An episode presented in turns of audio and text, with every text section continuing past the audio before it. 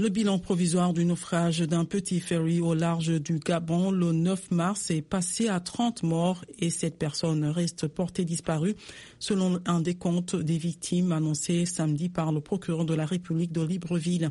Sur les 161 occupants enregistrés à bord de l'Esther Miracle, lorsqu'il a appareillé de la capitale Libreville pour allier le port pétrolier de Port-Gentil dans la nuit du 8 au 9 mars. 124 naufragés avaient pu être récupérés vivants. Les recherches se poursuivent, tout comme l'enquête avec les auditions, a ajouté le procureur, sans plus de